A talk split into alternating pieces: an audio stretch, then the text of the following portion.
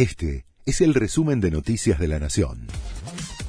La Nación presenta los títulos del lunes 17 de enero de 2022. El gobierno anunció recortes en energía, salud y educación sin los ingresos extraordinarios que percibió en el 2021, entre ellos lo recaudado por el impuesto a la riqueza, el Poder Ejecutivo emitió la decisión administrativa 4, por la cual distribuyó créditos presupuestarios para este año. El recorte del gasto asciende a 225 mil millones de pesos e incluye también sectores más sensibles como la del gasto social.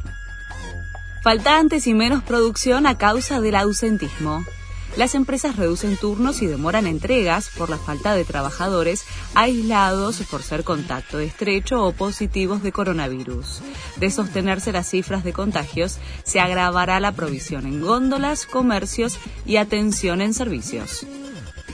Ya son 16 las provincias que se adhirieron al nuevo protocolo para contactos estrechos. La recomendación del Consejo Federal de Salud contempla que los contactos asintomáticos con el esquema de vacunación completo y la dosis de refuerzo quedarán eximidos del aislamiento. Salta, San Juan, San Luis, La Rioja, Formosa, Catamarca y Santa Cruz todavía no se adhirieron a la medida. Bajó la temperatura, pero todavía más de 11.000 usuarios en el AMBA siguen sin suministro eléctrico. Las lluvias de las últimas horas hicieron que descendiera el calor extremo que padeció el país en los últimos días, pero persisten los problemas energéticos. Se espera una semana con más lluvias y mínimas de 19 grados. Novak Djokovic deportado de Australia y en duda en otros torneos.